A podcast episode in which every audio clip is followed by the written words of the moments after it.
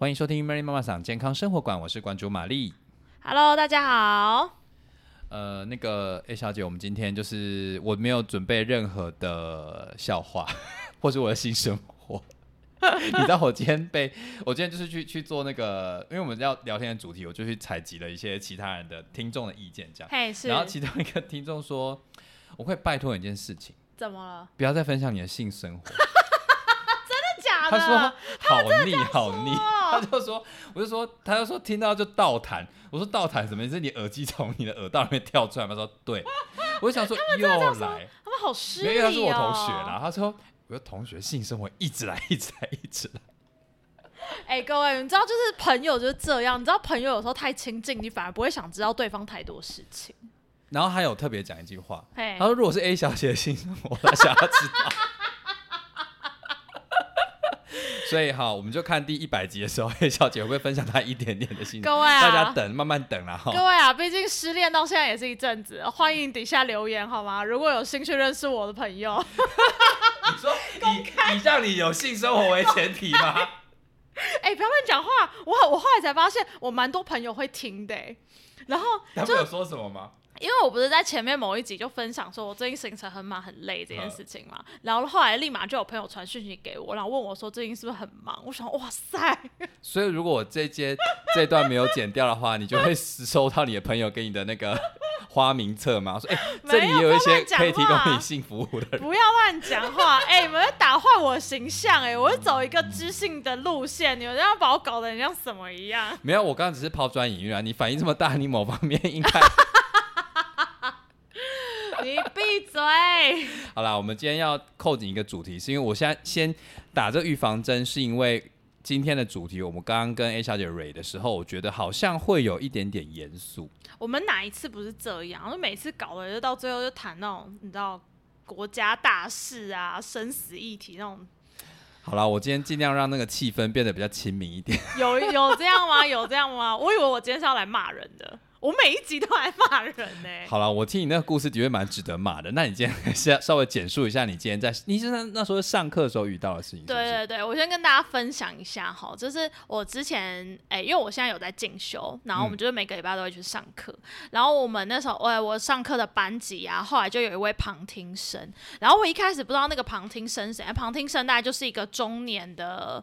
男子这样子，哦男生哦我以为中年没有男子，他是中年的男子这样。然后他，因为我们上的那门课就是，呃，比较是就是数理理理科方面的，后来呢，呃，中途下课时间，然后因为哎、大家都知道我们就是心理师嘛，就那堂课就是我啊，然后跟其他的心理师，然后呢，那个旁听生他就开始问了很多问题，比如他就问说，哎、因为我们呃，我上课的地方就是我们的那个系馆，我们是哎、他说，哎、你们系馆对同志很友善哎、那这样子对于同志不友善的人，他在你们系上会有生存的空间吗？哎、那他这样子，他就是会觉得男同志就是得 HIV 比例比较高，他就是不支持男同志，那他这样在你们系上能生存吗？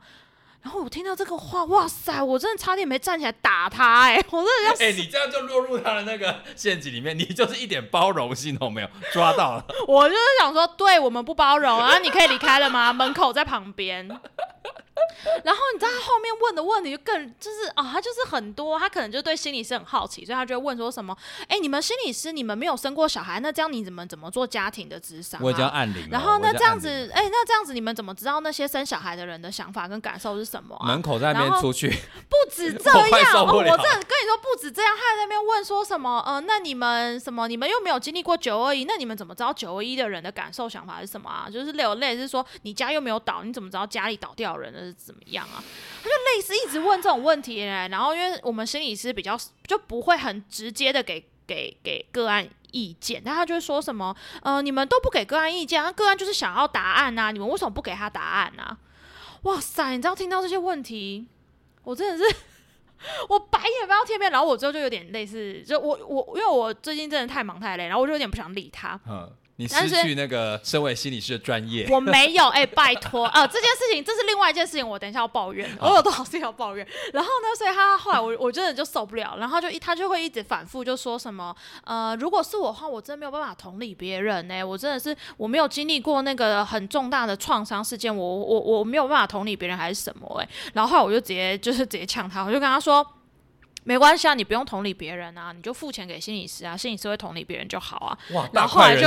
然后后来不然就跟他说什么没关系啊，就是你知道心理师的训练很扎实，所以呃心理师其实蛮伟大，你就知道心理师要花很多力气去同理别人，那这样没关系啊，你不用同理别人啊。然后他就一又一继续说什么哦，可是你们心理师怎样怎样怎样，然后又说没关系，还好你不是心理师，哇，你就这样。真的是，哎、我感觉到你耐心全都没了。我真的是气到一个要爆炸！我想拜托你哪位啊？你可以离开吗？哎、他一直在对你们的专业指手画脚、哎，我后来有认真的想过，我我后来就是你知道跟我同事讨论了一番，然后我们就觉得他应该是对心理师这个职业真的有好奇，只是他的问法让人家蛮不舒服的，然后跟就会觉得他好像想要一个答案，想要你们跟想要我们跟他讨论关于心理师的这件事情，但其实他好像又有一种。呃，刻对心理师的某一些刻板印象啊，然后或者是什么哎、的，我突然突然突然突然想要跳一个跳一个方向，嘿，是不是因为他今天是你的同学，嗯，然后他还问出这种问题，你会觉得更愤怒？如果今天是一个，比如说你去演讲啊，或者是你的学生问你这样的问题，你是不是就会你的回答就会会不一样？对，有可能，嗯有可能。假使今天是学生问，或者是今天是家长这样质疑我，嗯我可能就会认真的去跟他解释说，哎、没有，其实心理师在干嘛？然后或者是学生这样问我，我可能就会认真的去跟他解释说，哎、其实心理师这个职业在干嘛？我们受训的过程中长什么样子？但他今天就是一个路人同学，你懂吗？我而就想说且他是，同学，他跟你同一个教室。我想说，哦，shit，你可以闭嘴吗？你好吵哦！他如果跳出去说：“哎、我跟那个我都跟心理师是同学啦，所以我讲的话大概有一点点内容。哦，真的是真的是白眼翻到天边，我真的是很生气耶。然后我最讨厌别人讲一句话，就是呃，哦，你们你们心理师不是应该都要同理别人吗？你怎么讲这种话啊？哇塞，我每次听到这种话，我真的是。我在当场杀人哦！我心我每次听到这种话，我就心里想说，唉，如果你想要别人同理你，你想要心里是同理你，有种就付钱给我啊！不要在那边，你不要以为全世界的心理师都是你的心理师，好不好？不然你就是付钱给别的心理师，你就去咨商，不要在那边使用免费的资源。我跟你说，我觉得我们的节目听众数会大幅的下降。反正我们本来也就没什么听众，就算了。哇，这个心理师好火爆，好可怕哦！不是各位啊，我觉得大家都会期待心理师应该要什么温良恭俭让，要和善，然后要干嘛要干嘛。我觉得在工作中那个专业的角色是在的，嗯，然后但是在一般日常生活中，我们就是一般人，你不要在那边。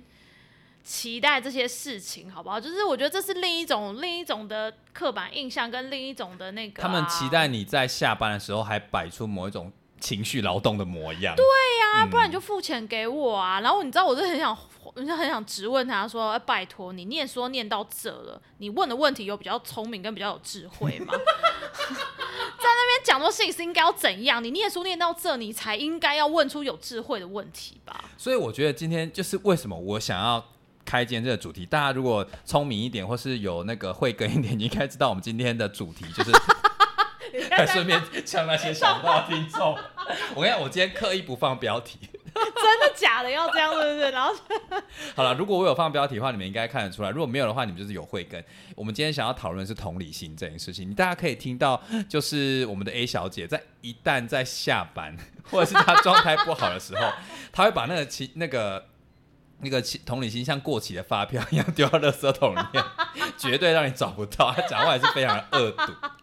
我是我是，好，所以就是因为我在网络上看，我在网络上看到他这边发文，我就很好奇说，那呃，连就是心理师他的同理心其实是有限的嘛，然后对方在问这些问题的时候，其实也没有站在一个心理师的角度去问，他其实问的蛮没礼貌的。对他前面如果这样说，哎、我很好奇，你们怎么样可以在没有经历过这件事情的时候，还可以呃去咨商这样的个案，或是对这些主题有一所有所回应，你们是怎么做到的？他应该是想要问这个问题，对所以他如果是一个富有同理心或是说话技巧比较好一点的人，他其实问的方法不会让你们火大。没错。所以我今天想要讨论看看说究竟同理心你觉得是天生还是后天的？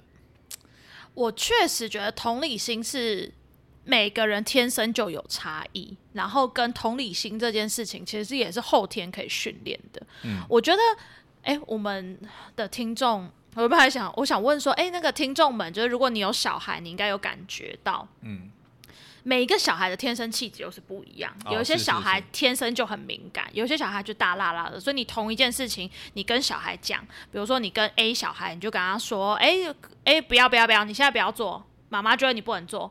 你同一个这一句话跟不同的小孩讲，其实小孩反应觉得有时候就会差很多。有些小孩就心里很受伤，他觉得他被妈妈拒绝，嗯但有一些小孩就会说：“哦，好，你叫我不要做这个，哎、那我就跑去做别的。”你就知道他们天生对于情绪的敏感度是不一样的。嗯然后我觉得同理心这件事情也是后天可以训练的，然后不然心理师怎么成为心理师，对不对？是是是对啊。然后我觉得这就我刚刚的比喻就是，这就很像很多运动员啊。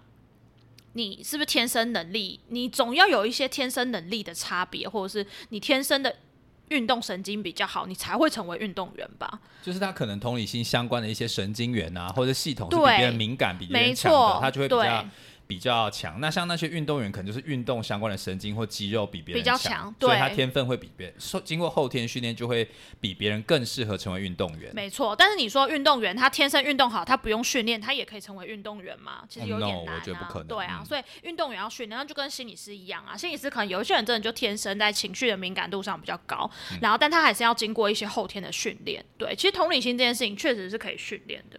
我我我会问这个问题，其实我自己有有去做功课，然后我就想起大家，呃，我不最不确定 A 小姐在我们共同上课的那堂课普通心理学有没有认真在听课？哎、我 被你讲这句话，我有点美送。你有在认真听课吗？我记得老师上课打蚊子，你还你要不要记得这件事情？老师上课打蚊子，你忘记了吗？我只记得老师上课在打瞌睡。他打瞌睡也打蚊子。那个谢老师，哎哎这样子啊啊没有，我说螃蟹的蟹，不是延伸寸蟹，就是嗯，叉叉老师，就是感谢你的教诲，然后来不及啊你啊！上课的内容我是要记到现在，就是我记得那个上课的内容是呃。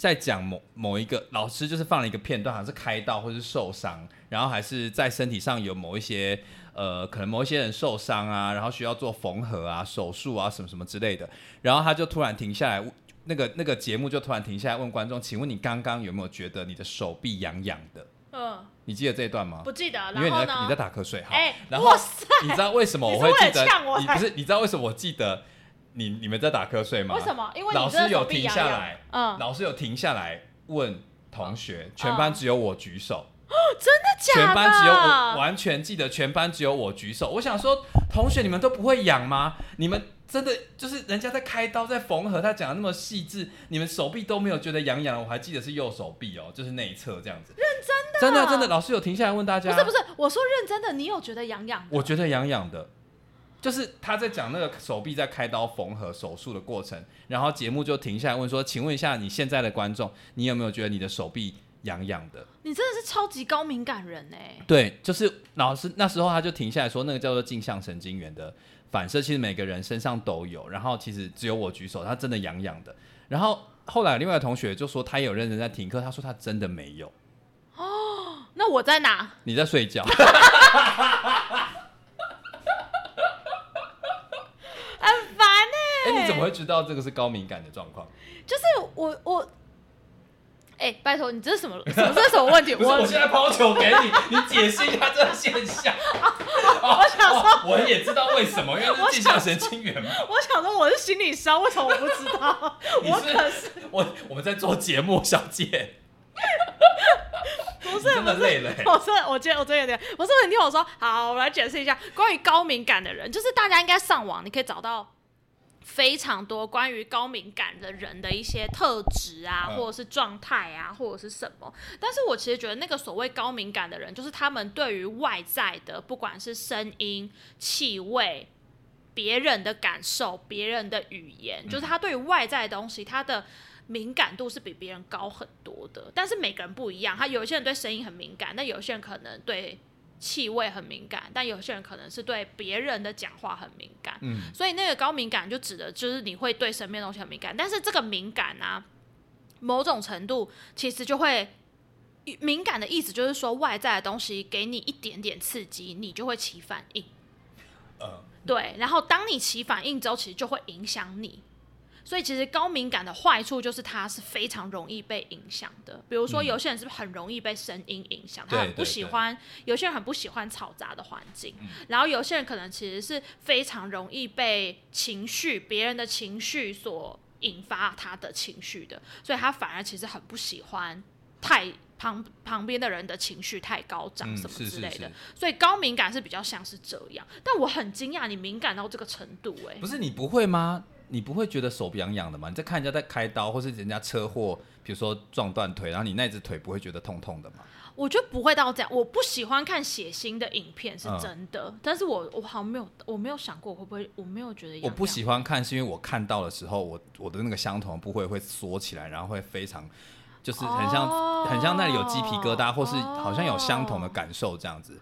然后我记得那部那部影片，还有我后续在做作业的时候，他就说，其实人呃人身上有个东西叫镜像神经元，因为他在看到，比如说像我看到对方的受伤或是一些动作之后，我会我会在身上有相同的反射，想要学习模仿或是感受他的感受。其实，在每个人身上都有这套系统。那如果你这套系统变得比较敏感，或是像像我一样作用的比较快，或是比别人还要更容易被触动的时候，你可以说你的可能模仿力很强，或者是你的你是高敏感的人。然后，当然不止不不不是只有镜像神经元这一个东西在单一的系统在配合，其实人类的脑部在对于模仿或感知别人的感受，其实是很复杂系统。我今天只是讲其中一个，如果有兴趣的话，可以去去查查看，呃，到底还有哪些系统。但我就是想要举这个例，然后我就觉得。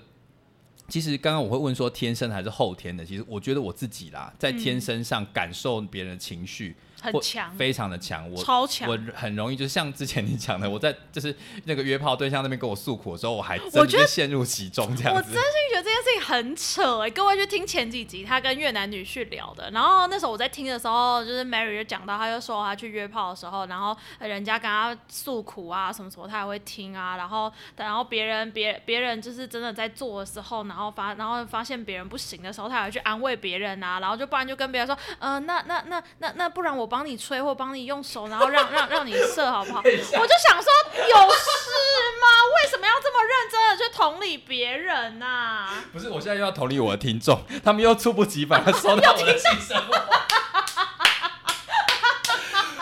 哎呀，那个那个某某同学，就是又被我又被我抓到了吧？又被你抓到了，我们又在谈性生活。不是不是不是，我我我先讲完。所以你知道我听到那一 part 的时候，我心里想的其实是，大家知道哈，心理师的工作，你每天就是要花很多很多的时间力气去同理别人，嗯，然后我就会觉得好累哦。然后所以你知道。同理完别人，我基本上回到家，我甚至就是我每我常常要闭关的时候，我会自己讲我在闭关，嗯我都会跟我妹说，拜托我今天我不要跟任何活着的人讲话。那你要跟死人通灵吗？所以我每次跟我也会这样跟我同事说，嗯就是你知道，你只要跟人互动啊，那个情绪感知有的时候很天生，你就会打开。所以你知道看到 Mary 这样，我想说，哇塞，你到底多累？你真的是一种菩萨救赎、救赎、救救赎。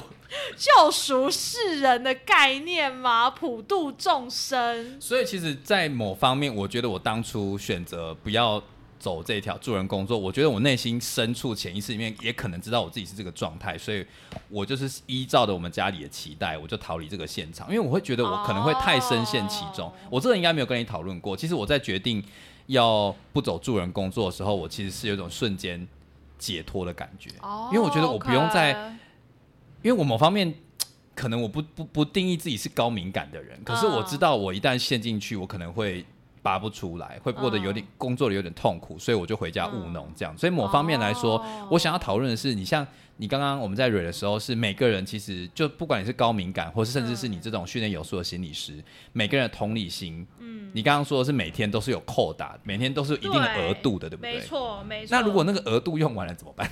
就没有了，没什么怎么办？就是我想了。我想要讲的就是，就会像 A 小姐现在的状态，她就是用完了，对，她就会展现出你你知道今天那个我们不是讲说你是心理师很多次的吗？嗯，我就问了那个听众说，哎、那那个你有什么对 A 小姐有什么好奇的吗？”我说：“哎、所以 A 小姐是做什么的啊、我说：“我说她是心理师啊，你听那么久。”他说：“可是气质完全不像、哎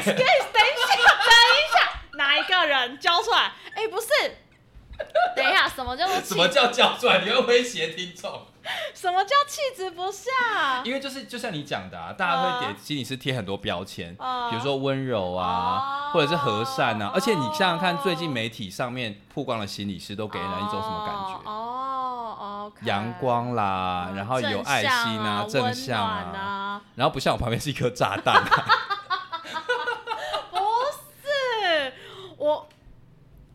我哎、这我觉得我们要你干嘛开语塞？不是因为我我刚脑袋，你现在是不是想要洗白你的形象？你闭嘴！我我觉得我们需要开一集讲心理师的这件事情，嗯因为我觉得要解释心理师有点困难，嗯所以我觉得我们需要另外开一集来做。你是不是觉得我们现在太发散，还是你真的想要 捍卫一下你的名声？还是你现在要听我解释心理师？不要不要不要，我们下一集。那我们爱的艺术什么时候录啦？我们就八百年之后啊，到底要讲几次？哎、我想要再插题一下，哎，你知道我爱的艺术啊，我念完了部分嗯，被我的狗吃掉。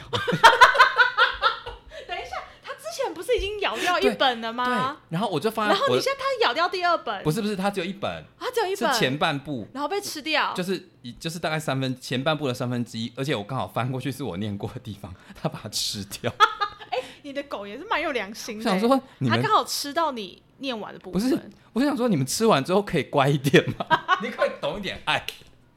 好，这样就拉拉拉回来，拉回来。所以我刚刚要讲的是，其实每个人的那个同理心都是有额度的嘛。对，因为其实同理心太泛滥，其实是会让一个人其实是很困扰的。你先让我讲完同理心有额度这件事情。嗯我觉得每一个人呐、人就是大家要相信人，你就真的不是机器。嗯，没有所谓一个人有源源不绝的活力、源源不绝的爱、源源不绝的什么。然后基本上啊，像什么同理心啦、自制力，嗯，这种东西，每个人都一定是有限的，而且每个人天生所拥有的的额度就不一样。哦，这个是确定的，就像假使假使大家应该可以可以很明显的感受到，我的自制力一定是比 Mary 高太多的。这跟天生我生要离席了，我要离席了。听我讲完嘛你，先讲一下，我要拿饮料。就是那个自制力啊，每个人都是有一个扣打跟额度的，所以大家会不会发现，就像平常有的时候你在外面，你可能很忙很累，然后你今天已经克制自己，比如说很努力的工作，然后你已经在下班前把某某东西赶完了，你回家可能就没有办法好好的再克制你的饮食。所以那个自制力确实是有限的，然后同理心一样的道理哦。一来每个人前提所拥有的额度就不一样，然后你同理心，因为同理别人其实是一件很累的事情，它是会耗能的事情。怎么说呢？你同理别人，同理的这件事情，某种程度就是换位思考。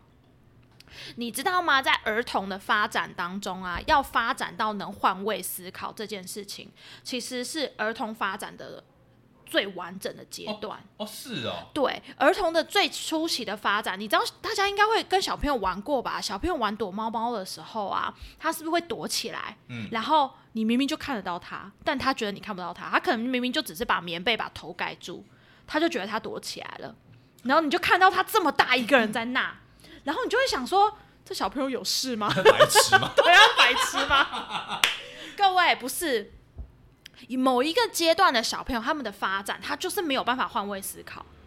哦，这个是很正常的，因为他还在发展过程当中，他还没有用自己的眼界去定义所有的事情，所以他把眼他把头盖住，就觉得我看不到，你也看不到。对，所以他是没有办法换位思考的，在那个阶段的小朋友。哦所以你知道小朋友的逻辑，但其实大家不要想象哦，其实很晚哦。我记得小朋友的逻辑思考，各位有一个心理认知学家叫皮亚杰，他认真的去研究了小朋友的那个逻辑认知的发展阶段。所以我记得小朋友要到能够抽象换位思考，好像要国小以后。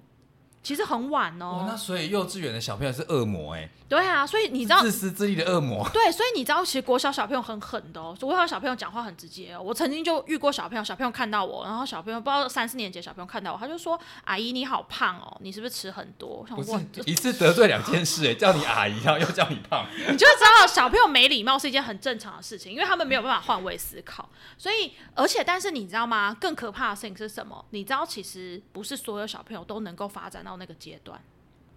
我好像可以理为什么？解欸、对，一来其实要能够换位思考跟抽象逻辑思考是很需要教育的。嗯，嗯所以，嗯如果你的教育程度不到的话，你基本上是发展不到那个阶段的。然后再来就是有很多小朋友，其实他可能因为生命中有太多重大创伤的事情，阻断了他的顺利发展，所以他的那些。但你也知道，知道你的认知、你的大脑要好好发展的前提是你的生活是很顺遂的。你如果中途，哦你如果中途经历了家暴，你中途经历了很重大的创伤事件，其实都会阻断，甚至让你的发展是退化的。OK OK，对，所以其实你就会知道，要发展到那个能够换位思考的能力是没有那么容易的。然后再来就是为什么换位思考很耗能？因为换位思考一方面它非常的吃你脑袋的那个容量跟脑袋的运转之外，它很吃吃你的情绪。怎么说呢？就是你要换位思考。假设今天 Mary 发生她去约炮了，呃，不要再讲约炮，可以可以，我想要让我的同我的听众痛苦。假设 Mary 今天去约炮，然后她发生了一件很挫折的事情，嗯，可是我同理为什么很累，是因为同理是需要脉络的，它不是片段的，就是哦你很难过，哦你失败就这样结束，没有那么简单，它是需要去理解的，你到底发生了什么事情啊？哦你因为约炮，然后你因为怎么样，然后你硬不起来，然后别人就当场羞辱你。我是零号，我不会有这个问题，通哦常做羞辱对啊，没有啦。OK，好，反正他呢羞辱了别人，然后他被羞辱，嗯然后嗯之类的，然后你就要去理解他到底发生什么事情啊，然后他发生这件事情之后，他的想法感受是什么？那这件事情后来又怎么结束的？所以同理的另一个部分，你说要能换位思考之外，你是要去理解那个脉络的。然后再来就是理解那个脉络，你还要去体认到那个情绪的，所以你体认到那个情绪，某种程度就是那个情绪原本在别人身上，但是你跟他共享了那个情绪，所以你也要去有心理的那个承担，是你也去承担了可能很挫折啊、很难过的那个情绪。等于是我好像我虽然没有经历过他的那个整个事件，但是我透过我心里面的一些剧本啊，或者是一些能量的呃那那个那个情绪的转换，或是理解的转换，好像经历过他的那一阵子对难过这样子。所以其实你知道同理啊，他其实是需要认知能力外加情绪能力的。所以同理其实是一件很疲惫，不是很疲惫。我一直讲很疲惫，还是我投射，就是同理其实是一件很需要去花费力气跟能量的事情。哦所以才会说同理的能力，同理的是有扣打的，它不是说你你可以无止境的去同理别人，它某一天你今天你的扣打可能就是这么多，你用完了，今天就没了，而且大家就要想哦，你如果每天都把你的同理用完，其实长期是很耗竭的。我现在好像突然可以理解为什么社会上有这么多社会规范呢？怎么说？就是因为某一些事情、某一些常规，比如说我们要我们不可以路边停车，啊？我们不可以就是讲话太大声打扰别人，我们要让座，嗯。我们要怎么样怎么样怎么样让这个社会运行，就是因为如果你每一件事情都要你去判断说我该不该这么做，会不会影响到别人的时候，那真的好累哦。那我干脆定一个道德标准，啊让你去基本上的遵守让你的脑袋不要运作这么累。嗯，对啊，是这样没错啊，对啊。哦，天哪！对啊，所以其实同理这件事情，真的其实是一件非常非常难的事情。大家就知道，哎、大家应该很有经验吧？社会上大概有八成的人都没有同理心啊。表一下社会上的我跟人你，讲，我觉得我突然我想要岔题一下，就是我想要把把我我讲的那个顺序调换一下。我现在突然可以理解到为什么网络酸民这么多哎、哎、请说。因为就是我我今天用完了同理心，我今天在上班的时候跟同事很有礼貌，对，然后我今天就是可能我是个老师，不是啊，不要讲老师，就是我今天对于就是我不管做什么工作，假设我是服务业，我已经让用尽我今天所有的能量了。我让同理客人很叽歪，然后不付钱，什么什么什么什么之类的，我已经很累了。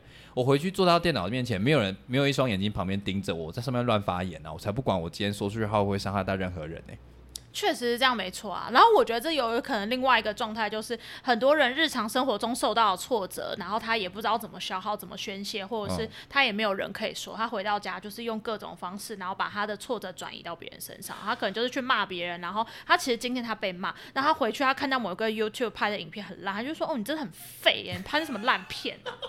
但是这有很有可能是他上班的时候被主管骂的话哦，主管可能就直接骂他说：“你很废耶，这种简单东西教你都不会。”哇，你好愤怒，你模仿的好好，谢谢。对啊，所以，我我觉得这个也是有这个可能性在。所以，我觉得每一个人就是对于我们心理的能力，人家说心理能力跟心理能量，我觉得每个人的，就像我，我突然听到你刚刚那个，呃，那个那个那个什么额度说了，就额度说，我觉得这件事情反而要广为让大家知道，因为既然每个人都是有额度，那你在使用同理心的时候，你就要非常的谨慎跟小心，哎。或者是你不要像 像我那么同同理心泛滥，就是我那时候很惊讶，就是他哇塞，他怎么可以在约炮的时候还做这些事情啊？然后我后来后来那个那个越南女婿就会说嘛，就是你白天如果工作已经要做这件事情的时候，你回家就是你完全不会想做这件事情，我就完全理解，因为他白天工作不需要动用这么多同理心。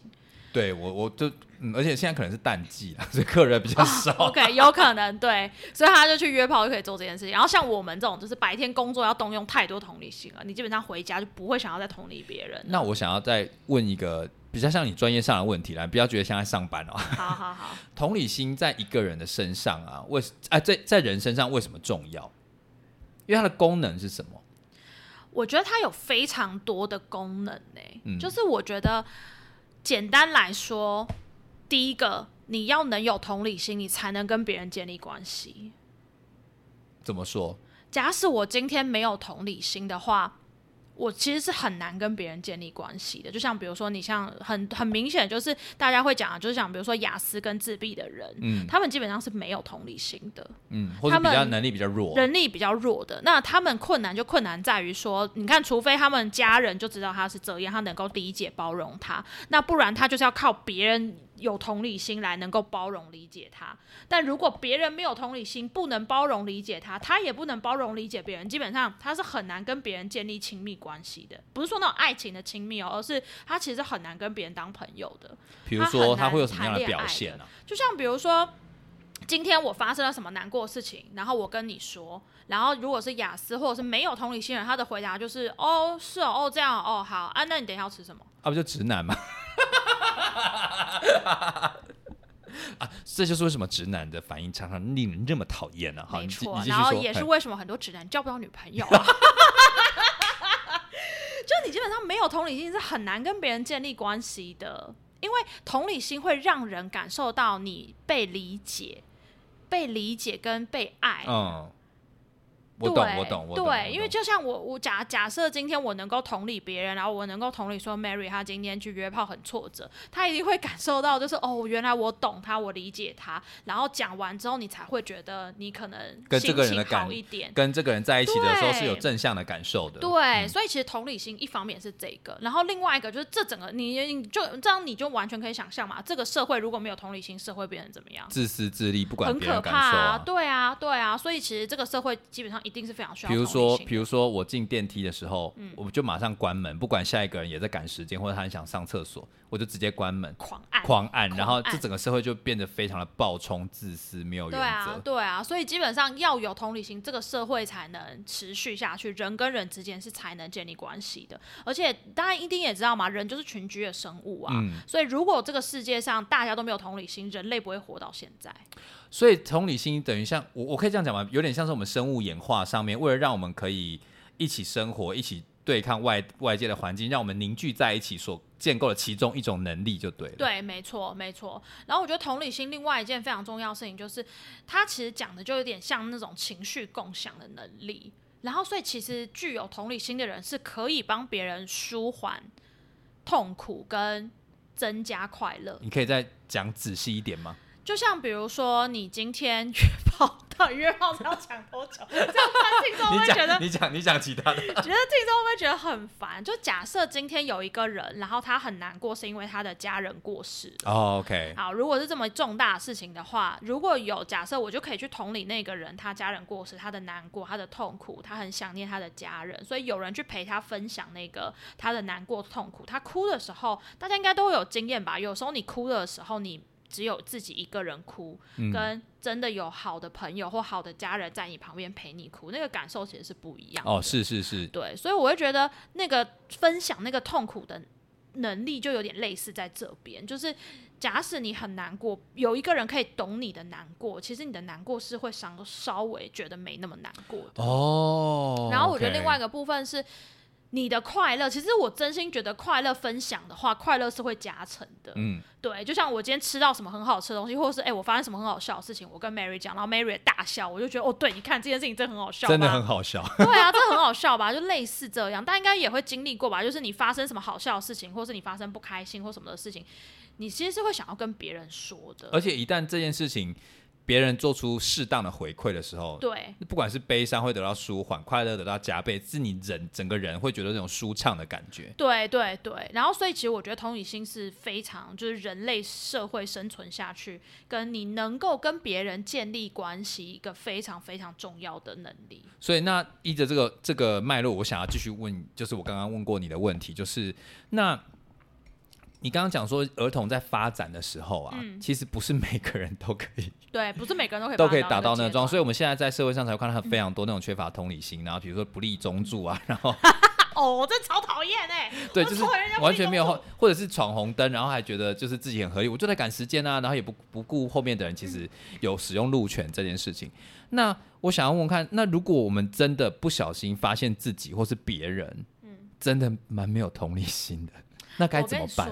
如果一个人可以发现自己没有同理心，表示他都还有救。真的，表示他还能换位思考啊，他还能知道自己的状态啊。最可怕的事情是他根本不知道自己没有同理心。好，那如果我真的觉得我自己好，这样我自己好了，嗯我自己觉得我好像真的蛮没有同理，我常常被别人讲说你很没同理心，那我该怎么办？我觉得这就得分了。就第一个是你真的天生在感受情绪这件事情，你就是比较弱。嗯哼，我觉得这件事情，说实话，我确实觉得同理心的训练，你只能靠别人，你就只能去找一个你觉得诶他蛮有同理心的人，然后常常跟他聊天谈话，或者是去跟他共享那个情绪，然后跟他会帮你去分辨，去说。我现在很难过的感受，就像你之前跟我讲什么那样很难过的感受是一样的。哦。他才能够慢慢的去连接、去分辨，就说哦，原来这个难过是那个难过，哦，原来这个生气是那个生气哦，哦，原来这种嫉妒的感觉，哦，原来这个感觉叫嫉妒哦，哦，原来这个感觉其实叫做挫折哦，哦，他才能慢慢的去辨识、分辨不同的情绪跟那个想法、感觉是什么。哦，原来这个叫做焦虑哦，哦，原来这个叫担心哦，哦，原来这种快乐的感觉叫做爱哦，他才能慢慢的去分辨，这个真的得靠别人呢、我我我想要举一个例子，就是我今天一样，就是问了那个那个说你很不像心理师的朋友，我问他说，那你有没有什么就是换位思考的一些例子？这样，他就说，其实我我当下，因为他是一个很容易生生理期会不舒服的人，他就说，像我就觉得嗯一般的男生嗯。真的很难理解什么叫做经痛，痛到不舒服会需要在床上休息。对，然后他就问我说：“可是我觉得你好像可以理解这件事情。”后来我就去回顾说：“那我是怎么样感知到说女生有生理期，然后有些人就会很不舒服，然后那个不舒服的那个时期来的时候，我必须要做一些调整。嗯嗯，我就是跟那个同学学的。”因为他就是在我，他是我国中同学嘛，慢慢慢慢露出他的雏形，这样。他是我的国中同学，然后他其实常常需要，呃，生理期一来，可能下午就要请假，然后或者是你那时候就会很明显觉得他那那那个脸很臭，哦，然后我们跟他常常打打闹闹，你知道我打人的手劲也是没来客气的，可是哦当他摆出那样子的脸的时候，有一次我可能不小心打了他，嗯。他就真的也是没有在客气的爆炸，对我对我就是就是恶狠狠瞪我这样子。然后我第一个先选择的时候说，哦，不要惹他，哦，当然，他在不舒服，可是我真的不知道他在不舒服什么。对，然后等他这次过的时候，他也是有一天很平心静气的跟我说，我真的会那个月经来的时候会需要倒在床上，没有办法移动。那其，实真的蛮惨的，真的很惨。然后我那时候只会觉得说，哦，那真的很不舒服哎、嗯，可是我我你知道我这个人人生就没有那种很长期的需要卧床啊或者什么什么什么之类的。的然后他只会告诉我说，所以你那时候真的不要碰我，我会很不舒服。我只知道说我对他这么做，嗯，我会我会有灾厄。我并不是真的知道说他有多不舒服，他有多不舒服，我只想要避免灾厄，但是我就知道说，啊。哦，那我就慢慢推导到他会不舒服。啊那其他女生在生理期的时候也可能有这种状况，啊当然我也知道说不是每个人都是这样，啊但我到什么时候真正理解到什么叫做生理痛，痛到无法结束，是我大概几年前我去做肛门瘘管的手术的时候。哦哦，那个手术真的是痛到不行，哦。就是你站也不是，坐也不是，卧也不是，啊然后你躺在床上，那个痛也不会止歇，对，生理期有时候是这样，呃，是这样子，对不对？对然后我那时候也是分享给他听，说对啊，这就是生理期啊。啊我就说哦，我终于知道什么叫感同身受的那种实体化是什么样子。然后我每次只要听到、嗯听到那个有人生理起来的时候，我就真的说好，我不要，我不要嗯对他太要求，因为那真的很不舒服，那不是一般的男生或是一般没有经痛人可以理解的。所以我就想说，哇，那这样子去换位思考，真的是非常困难的一件事情。对，就连我，我我，你知道，我算是蛮尊重女性的生理期，我自诩是这样子的人，我也不会去嘲笑人家生理期，但我也是真的要自己嗯。去体会那种无法停止的疼痛的感觉的时候，我才有办法真真切切感受到这件事情。那我就想问你另外一个问题，你还是没有回答到，就是刚刚一开始那些问题是，嗯，哪一些？嗯，就是你为什么可以去理解？那我想问一个最基本的，嗯。那你觉得嗯，没有生过小孩的人哦，可以理解什么叫当父母的感受吗？好，我觉得先从你刚刚那个例子开始是说，就是大家应该会知道哈，不一定他真的 Mary 要有生理期，他才能知道生理期。是是是，所以你连接的其实是一个很相似的情境，对不对？对对对，你连接的并不是说我一定要有生理期，我才能懂女生的生理期叫什么。因为那毕竟真的不是同样的东西。根本不可能呐、但是你连接的会是哦，我另一个很相似的情境哦，原来女生讲的生理期可能就类似这样的感受哦，你好像就可以理解生理期就疼痛不止这样子。对的那个状态是什么？因为真的蛮像的嘛，真的生理期，那女生应该知道吧？有些人生理期来，你就是坐着，你也会觉得不舒服；你站着也觉得不舒服；你躺着，然后你把自己整个人缩起来，你就是会觉得哪里怪，然后你就一直动来动去，一直换，一直换，一直换。嗯。，我那时候在，你知道我那时候在整间啊，嗯。我就是从床，嗯，就是我站到床上，我想说我踩到很硬的地板很痛，那我踩到软的床上总可以了吧？对，不行，就是这样。那我去蹲厕所，让自己的那个、嗯。那个那个身体呈现一个弓字形，嗯总会嗯。舒缓了吧？不行，对，我侧躺还是是痛，就是，然后我吃的止痛药还是是痛，没错。你完全懂生理期的精髓了，哦对嘛？就就是这样是就是他那时候也是这样说，对，就是这样。所以各位，你就会知道啊，就是同理心这件事情，或是所谓的你要理解别人这件事情，你不一定要真的经历过啊。嗯，所以，就像我没有经历过九二一，可是我可不可以去推导我的某一些经验？可能我当然知道那个伤痛不是我自己简单可以体验到的，可是我嗯可不可以去推导说，哦，我的某一些伤痛，它可能乘以十倍、二十倍，甚至百倍，会不会有一点接近或相似？嗯，而且我们心理师要的，并不是说你真的要百分之百贴近那一个人，百分之百知道他在说什么。其实有的时候你不用百分之百知道，因为对方会跟你说啊。就是，我就觉得自你是白痴嘛，就是，就像比如说我不有点用同理心，人家被被哦被骂白痴会难过。啊、好的，你是智障。啊、不行不行不行，不能骂智障，有政治不正确的问题，对不起。哎、我真的不我我不现在不会骂轻言骂智障，好，对不起。哦所以你就会知道你不用真的经历过啊。就像我没有经历过生小孩或或什么的东西，但我我可我有子宫嘛，我可能会知道那个生小孩的痛大概是什么样子嘛。然后，但是我可能也可以推导说，哦，家我没有养过小孩，可是我可不可以知道家长养小孩的状况啊？当然可以啊！我每天在学校接触多少国小、国中的学生啊，我接触他们的样子，然后他们家长会告诉我他们的样子，我大概就能想象他们在家里是什么状态啊。所以那个一方面是靠想象，一方面是靠那他会连接你的个人经验。然后一方面是靠你自己去感受，或者是去扩大那样想法。我失恋过，我一定知道失恋的人是什么样嘛。然后，但是可能不同的失恋情境感受会不会有差异？会啊。但我可能就可以去猜想说，哦，他的失恋跟我的失恋可能有点像，又有点不一样。那一样在哪里？不一样在哪里？那我没有经历过，我一样可以去去同理别人呐。所以我觉得那个同理并不是那么局限，说哦，你一定要怎么样，你才能怎么样。那说实话，世界上绝对没有一个人可以当心理师啊。对不对？哦，因为没有办法复制另外一个人一模一样的感受。对呀，那照你这样讲，就世界上根本不会有摄影师这种行业，也不会有任何人有同理心这件事情。对呀，所以我觉得那真的不是说同理心的训练或同理心养成的过程中，真的不是要你跟别人有一模一样的感受，而是你可以去慢慢的去推导，或者是去隐约的知道那个是什么，没有要你百分之百的知道啊。你觉得知道那种坐立难安的疼痛，但是别人可能有没有其他坐立难安的，比如说牙齿痛哦。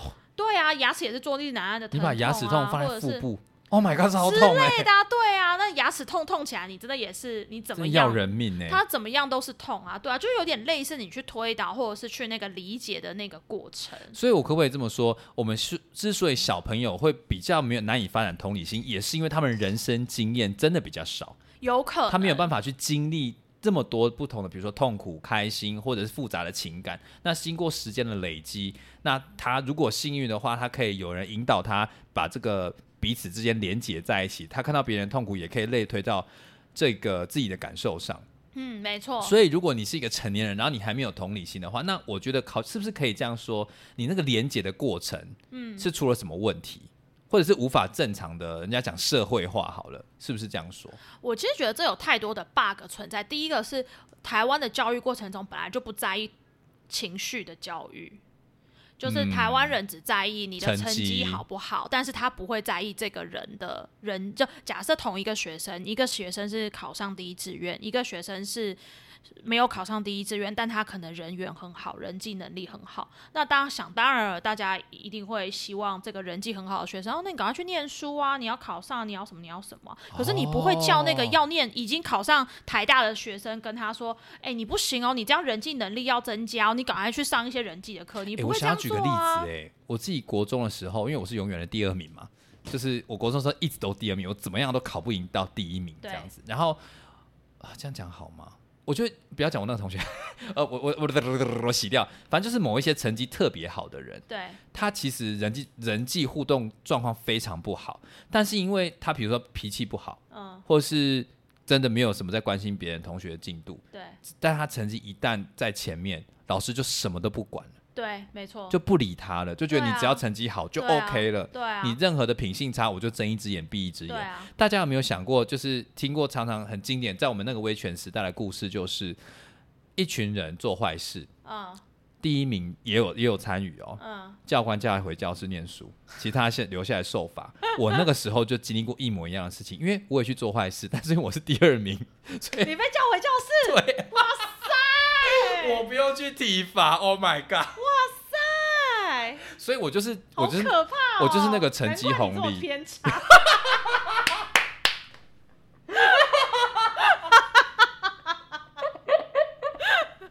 没错，你就是享受着这个社会带来的红利。就是就是，我今天如果没有同理心，我在学生时期就是人缘非常差，也没有关系。对啊，对啊，对啊，确实是这样啊。然后我觉得大家也不会教小孩去分辨情绪啊，他生气，大家就只会说你不准生气哦。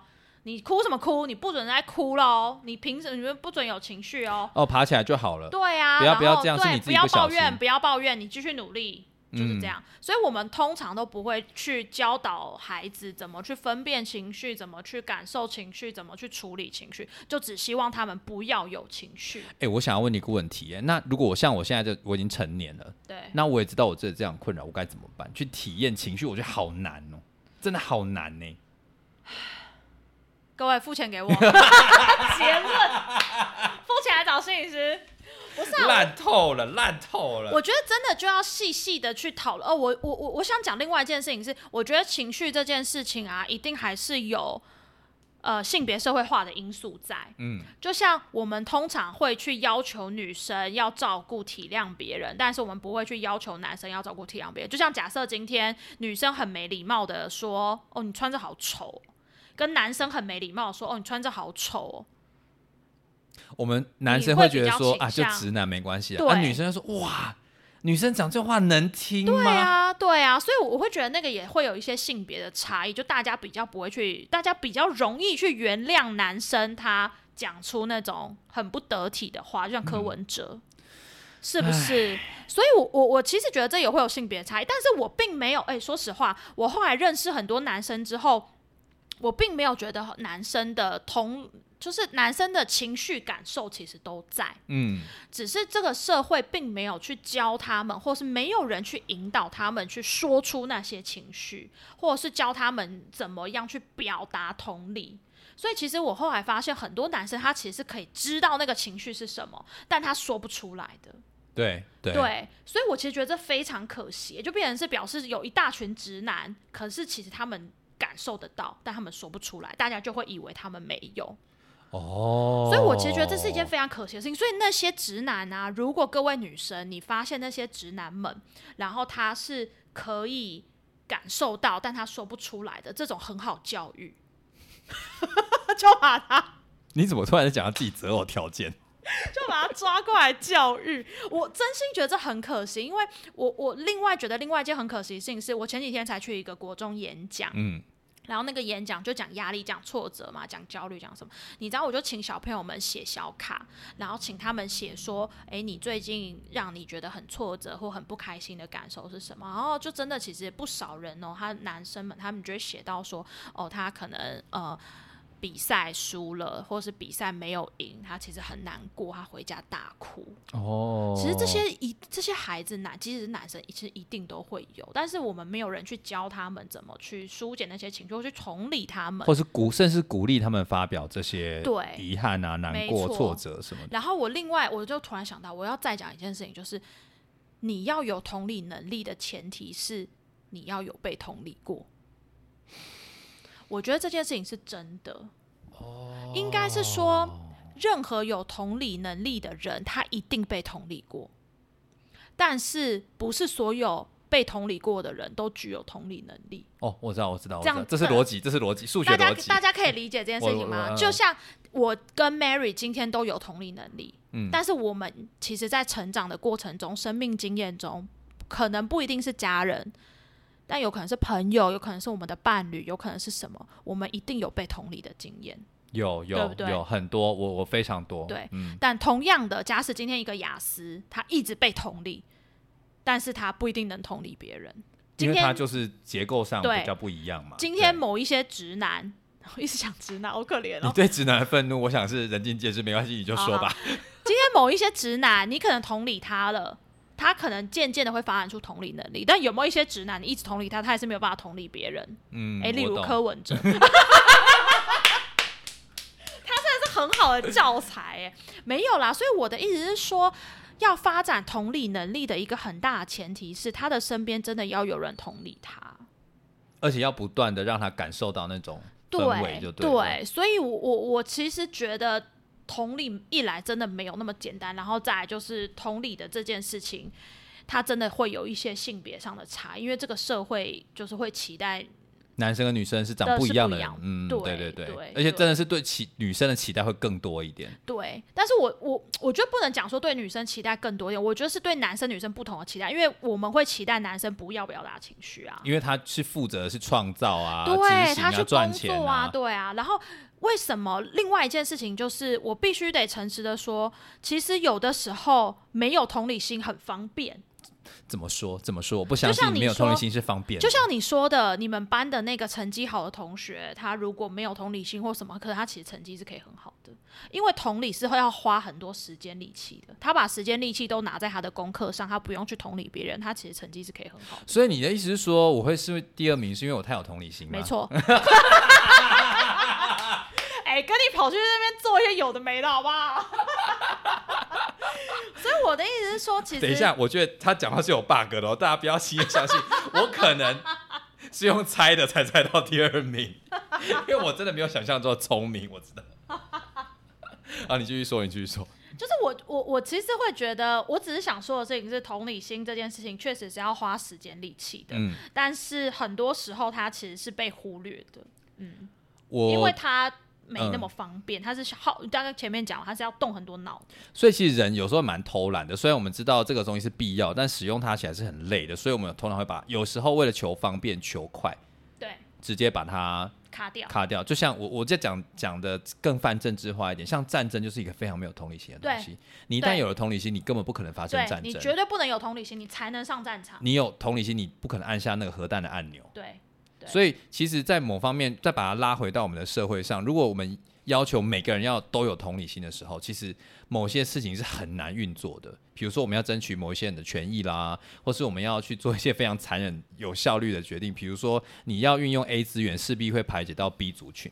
那所以，如果我们都富有同理心，我们就要，我们也也有时候也不要太苛责自己。有时候为什么那么的冷血，或者是做做事情那么决断，是因为我们还是要在这个社会上生存，我们有廉洁的需求，但是我们也有要争取资源的资源的需求了。对，就是我我我们其实我刚刚跟 Mary 有讨论到一件事情，就是过度的同理心到底好不好？我后来发现，过度的同理心有个很大的缺点是，除了当事人你会非常疲惫之外，因为那是一个共享情绪的能力，所以变成是你会承载别人太多的情绪。哦，所以当你承载别人太多的情绪的时候，要么你就是疯掉，不嘛你就是 可能会得忧郁症之类的。哎、你刚刚说到忧郁症这件事情，我很有感觉，因为忧郁症人其实我常常在跟他们相处的时候，他们真的是承载了非常多人的期待，或是知道说别人很痛苦，他也好痛苦。对对对，或者是那个痛苦在他身上会一直萦绕，然后走不开。因为我记得在我我我在查我在做功课的时候，其实发现同理心它其实是一个回路，对对，它是个回路，所以你这个回路太强的时候，偶尔有些人就会变成不小心变成忧郁症，因为那个回路一直在增强，一直在绕圈，所以就让那个负面别人的情绪或自己的情绪散发不出去。对，所以我我觉得就是要劝大家，就是。如果你发现你身边的人没有同理心，你就想办法训练他同理心。嗯但如果你觉得自己是一个同理心很强的人，我觉得你要练习的就是适时关掉你的同理心。你要去分辨啊，哦因为就像前面说的嘛，同理心它其实是一个跟人建立连结的一个一个能力跟机制。这个人如果是你重要的人，是你的朋友，是你的家人，是你的伴侣，是你在意的人，那你就动用同理心当然没关系啊，因为你们你们更亲密。，对，但假设今天就是一个路人，然后我今天跟 Mary 举例就是。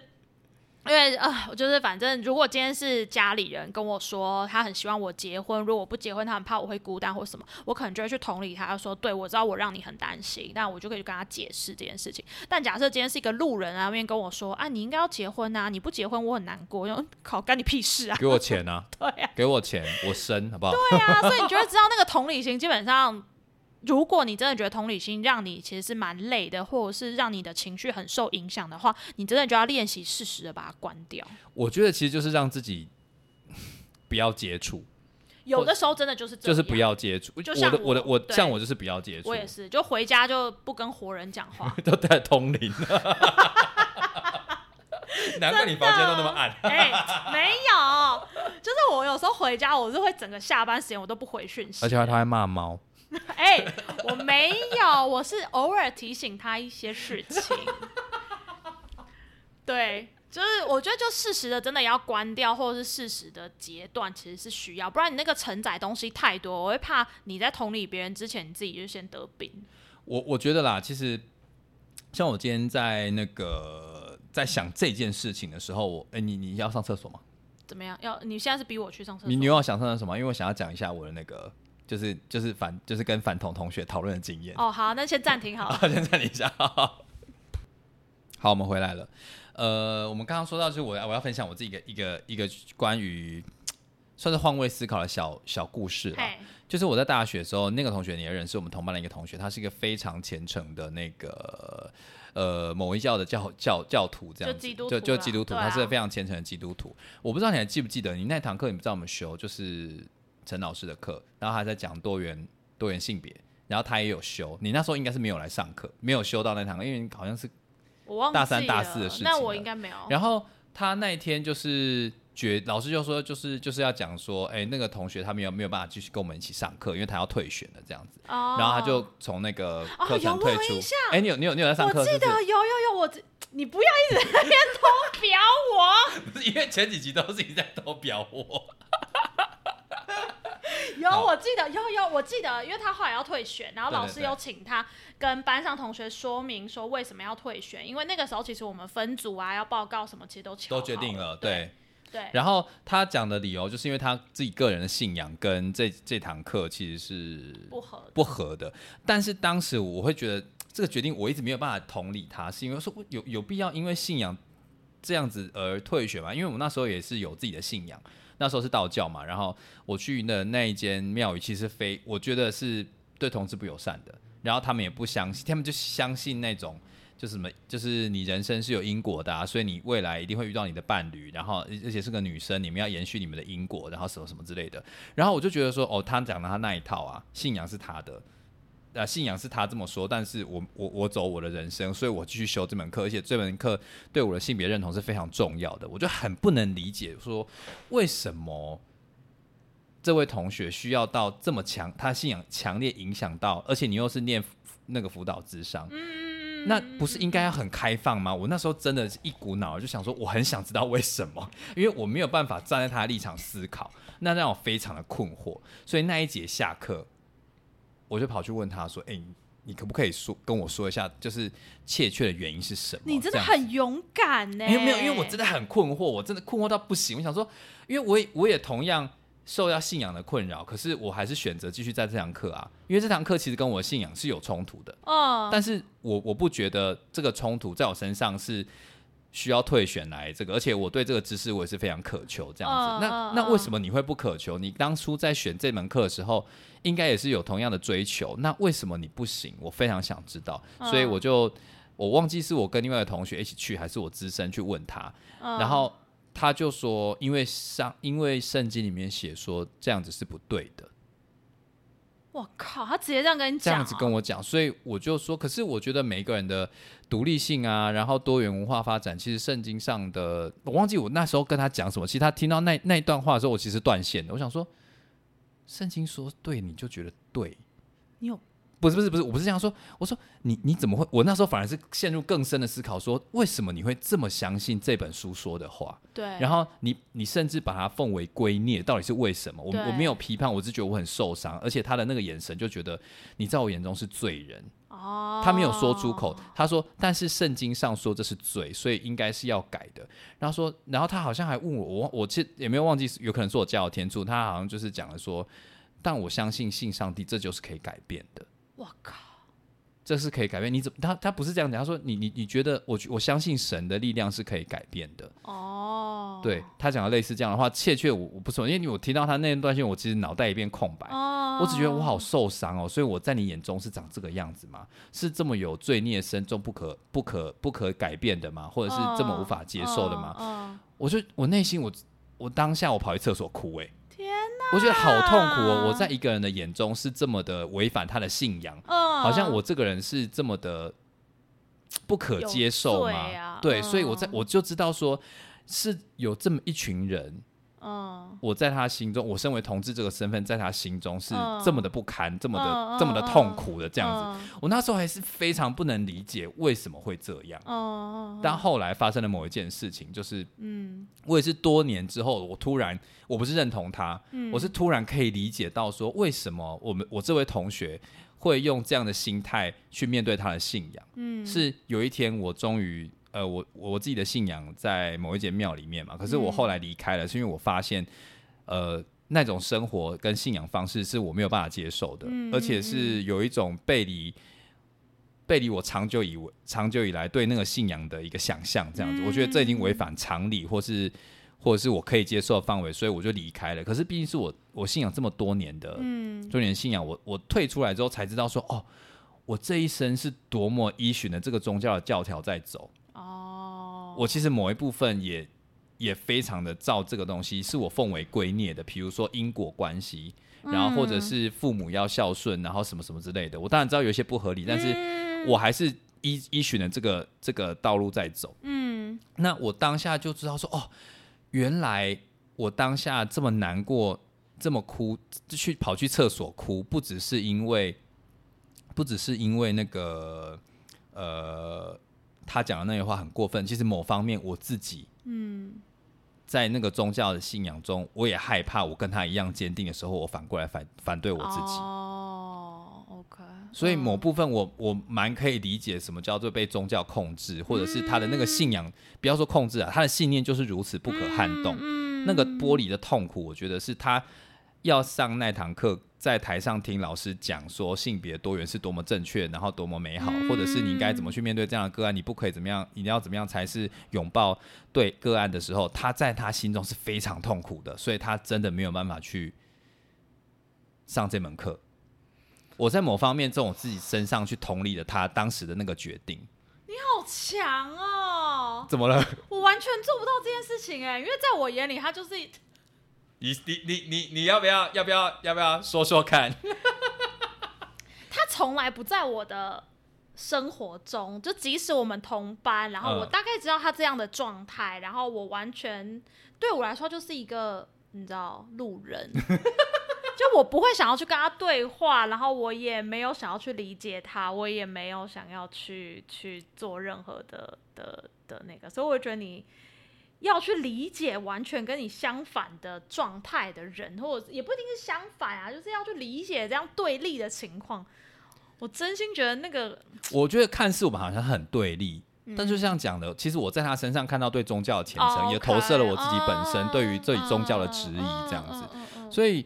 其实某方面我也是出于我对宗教热狂热或是虔诚者的一个好奇，他到底可以到什么样子？其实我觉得跟他那一次的谈话，其实在我身上埋下了一个根，嗯，就是当你的信仰跟自己做冲突的时候，其实是很痛苦的事情。那我好像。因为那件事情好像也建立了我后后来会脱离我原本信仰的一个根啦，是一个小小的一个苗。我知道我不想要长成这个样子，让自己这么没有包容性，所以某方面那个痛苦也也造就了我日后在面对比如说信仰坚定的人的时候，我虽然知道他们很讨厌，但我某方面可以理解说他们为什么会这么样的。怎么讲固执嘛？嗯，因为有时候那个信念就是很让一，我觉得信仰有时候会让人失去弹性。对，那我想要去知道说，那跟这个人在对话的时候，我要什么策略？嗯，那就是听听就好，因为那真的已经深陷其中的人，除非他遇到非常重大的变故，因为像我就是没遇到重大的变故，对我才愿意脱离那个宗教。对，然后我看清那个宗教本质不是我所我所要的，我才脱离。但如果是一个这非常虔诚，他刚好又没有遇到重大的事情让他脱离，他又又脑袋很僵硬的时候，我觉得我在这边想跟大家分享啦，有时候就是徒劳。哦，对，确实。嗯，我同理完之后觉得就是徒劳。哦，对啊。所以，所以有时候我在跟这些宗教人士谈的时候，我会呈现两种状况。嗯。一个是我不要理他。嗯。但我那天觉得我想要找人骂骂的时候，就会 我就会把同理心，我就会把同理心收起来。然后用就是非常强硬的态度跟他对抗，因为我觉得这也是在训练我的思辨能力。哦，像我想要举一个例子，就是，哦，你你有你有你你有兴趣听吗？继续啊，对啊，就是一样，就是我我我我今天会不会基督徒讨厌？对不起，反正一定会啊，你我们已经被讨厌啦，你担心什么啊？我们也讨厌很多人啊。啊，我在这边不是要讲基督教怎么样不好，而是我觉得那样子，呃，去用那种态度去面对同志。角同志族群的信念，我自己是不能接受的，所以我是在讲某一些过于过于虔诚，以至于让他没有办法有多元接纳信仰，呃，多元接纳胸怀的人，那些基督徒，我觉得我很不屑，可以吗？消毒够干净了吧？所以我觉得宗教都是有它正当性了，好不好？来不及了，你就说多怕被黑。好，就是某一年我在台中参加一个那个算是同志游行的活动，然后在游行结束之后，我们在那个晴美前面有持续一个聚会，然后有些人就举一些标语，想要跟路人做一些对话，然后推广他们觉得要对同志友善这个理念这样子。当下我记得是我们那群人里面有一些人是妈祖信仰的，所以他就举了一个妈祖 Q 版的的的纸牌，就说啊妈祖也爱同志什么之类的。那那时候就有一个呃外国有一对外国就是白人面孔的夫妻啦，然后在那边就是跟我某一个就是同伴聊天这样，然后我就发现那个同伴越讲越激动，然后他的字会一直他一直呈现这个呃呃呃那个要怎么讲呃呃呃，因为他们英文的字。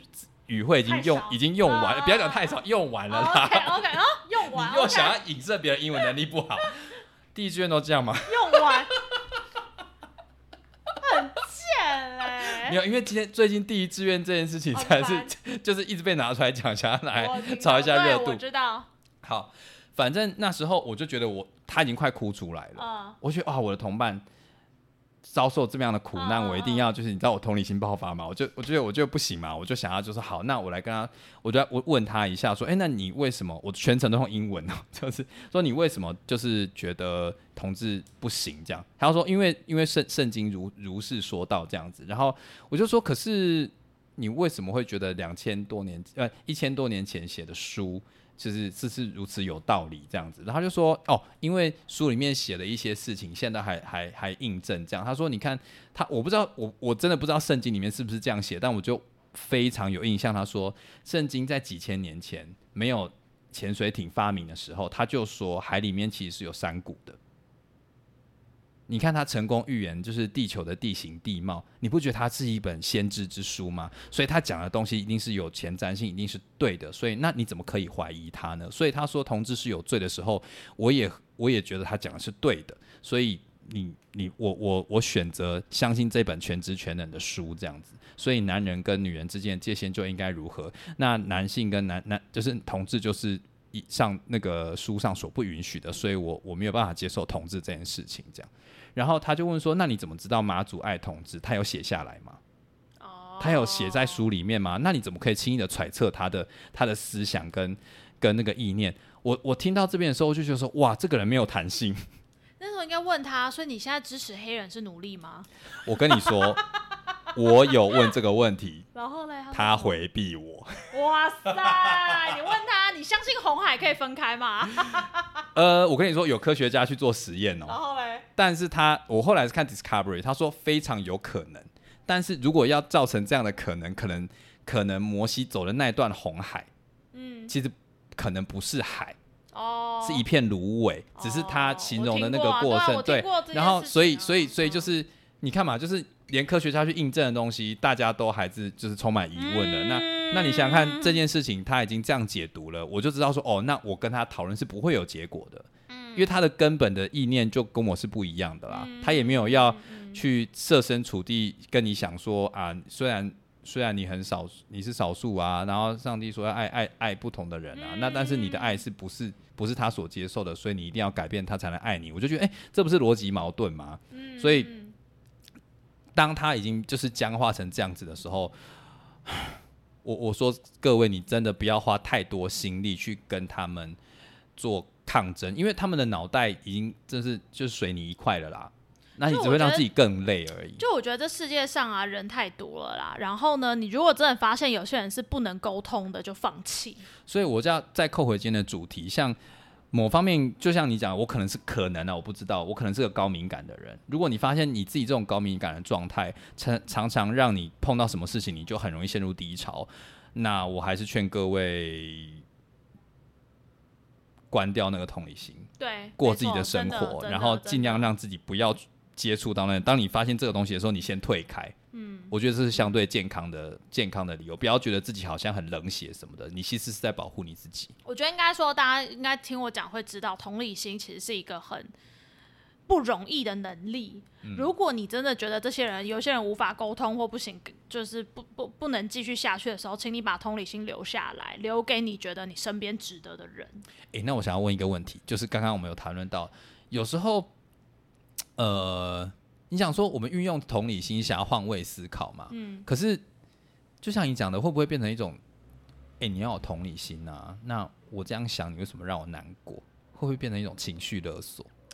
就我觉得大家对于情绪勒索，就是我我觉得这件事情就变成是同理心，有点像是说，假设你今天要训练一个人同理心的时候，假设我今天要训练 Mary 同理心，我可能就会跟他说，其实你做了什么是让我蛮难过的，这个难过跟你的可能什么难过是很类似的，巴拉之类的，所以我就去跟他讨论难过这件事情。然后，但是我觉得情绪勒索这件事情有点被。太泛滥的使用了，就是只要别人一讲自己的情绪，然后让你不让他不舒服，还是什么的，你就说你这情绪勒索哦，我不接受哦，你在勒索我吗？什么什么的。各位啊，不要这样。就像我前面说的，同理心其实就是一个人跟人能够连接的一个东西。嗯然后人的情绪会互相影响，这是一件非常正常的事情。不要那种你一被情绪影响，你就说你被勒索。我觉得这件事情太多了，就是。我觉得那个勒索比较像是，假使今天你做了什么事情，然后我不认同，然后我就用很极端的方式去控诉你。就比如说，哎、呃，你讲到控诉哦，对，就是我觉得那个已经到控诉。就比如说，呃，你不假设你是同志，然后就说，如果你今天跟男生交往，你就是不要这个家族了，你就是不要你的姓氏了，你就是我不是你的爸妈了，你就是不要我们这个家了。我觉得这种就太多了。嗯，但是假设你今天会表达说，哦，你不结婚，就像假设我没有要结婚或什么，我妈可能就会讲各种话。但假设我妈是跟我说，你不结婚，我会担心你的未来，你单身一个人，你会不会怎么样怎么样？然后我其实会蛮难过的，我还是会想要有孙子孙女什么的。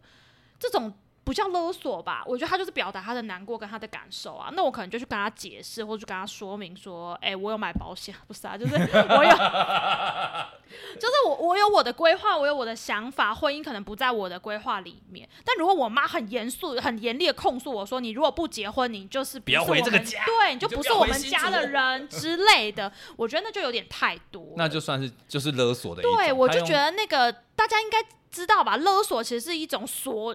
一种交换跟一种索要嘛，我嗯拿着你的什么东西要挟你嘛，那才叫勒索啊。但我觉得如果只是情绪上的，当然那种讲或什么，我觉得这种东西是人跟人互动的过程中很需要，跟互动过程中你本来就会经历的一些事情，所以我觉得不要过度滥用所谓什么情绪勒索的这件事情。我以为就是情绪勒索这件事情 在心理世界是非常被接受，但我已经你已经你已经是我第好像第三个就是就是开始在对情绪勒索进行反思的一个心理。没有，我觉得情绪勒索就是我，我说实话，我其实没有认真去了解情绪勒索这个东西，因为它不在我 你的手背范围之内就对对了。然后跟我其实也没有去看过那个作者的书，嗯然后但是我觉得情绪勒索被过度泛滥使用，就是日常生活中被过度泛滥使用，然后跟大家什么都讲情绪勒索，我觉得有点太多。其实这位作者，他有后来有听他的专访，他也有观察到这件事情啦，所以他其实有跳出来跟大家讲说，你不要拿 情绪勒索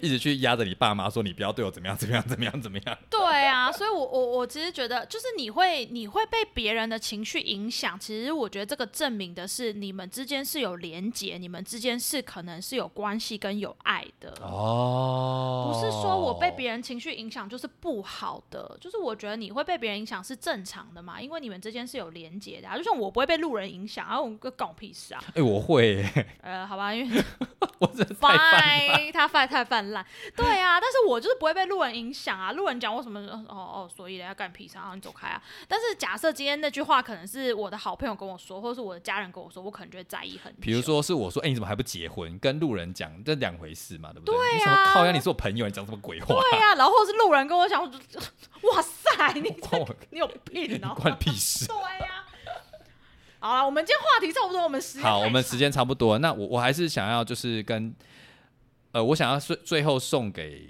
对方一个我自己在之前当志工的时候听到了一句话，他说，其实你要怎么样换位思考，我觉得是最好的，就是你跟对方分享你的生命经验。嗯你很真诚的告诉你你的生命经验是如何，然后也让对方知道说该怎么样对待你是比较舒服的。没错，所以我觉得有时候你会常看到一些讲座，它是用一些比较，比如说真人现身说法，让你告诉他我的生命经验是什么。所以我想要呃讲的重点是，其实这件事情是非常困难的，对，但是也是也是可以被训练的。当然，所以我觉得大家不要放弃，就是运用自己的同理心，但同时也不要太泛滥了。哦，没错。然后需要同理心训练的话，请付钱给心理师。是多缺钱？哎、我很缺，他缺钱也缺一些性生活。哎，各位如果有兴趣的话，底下欢迎留言哦。留言什么性生活的部分吗？不是，欢迎留言想要认识我。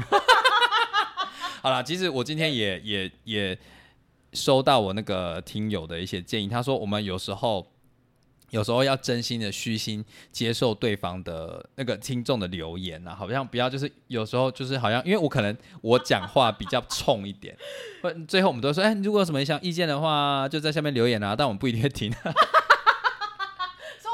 话吗？他说我真的没有要听，要不要留言随便你。好啦，今天到这边啦，拜拜，拜拜。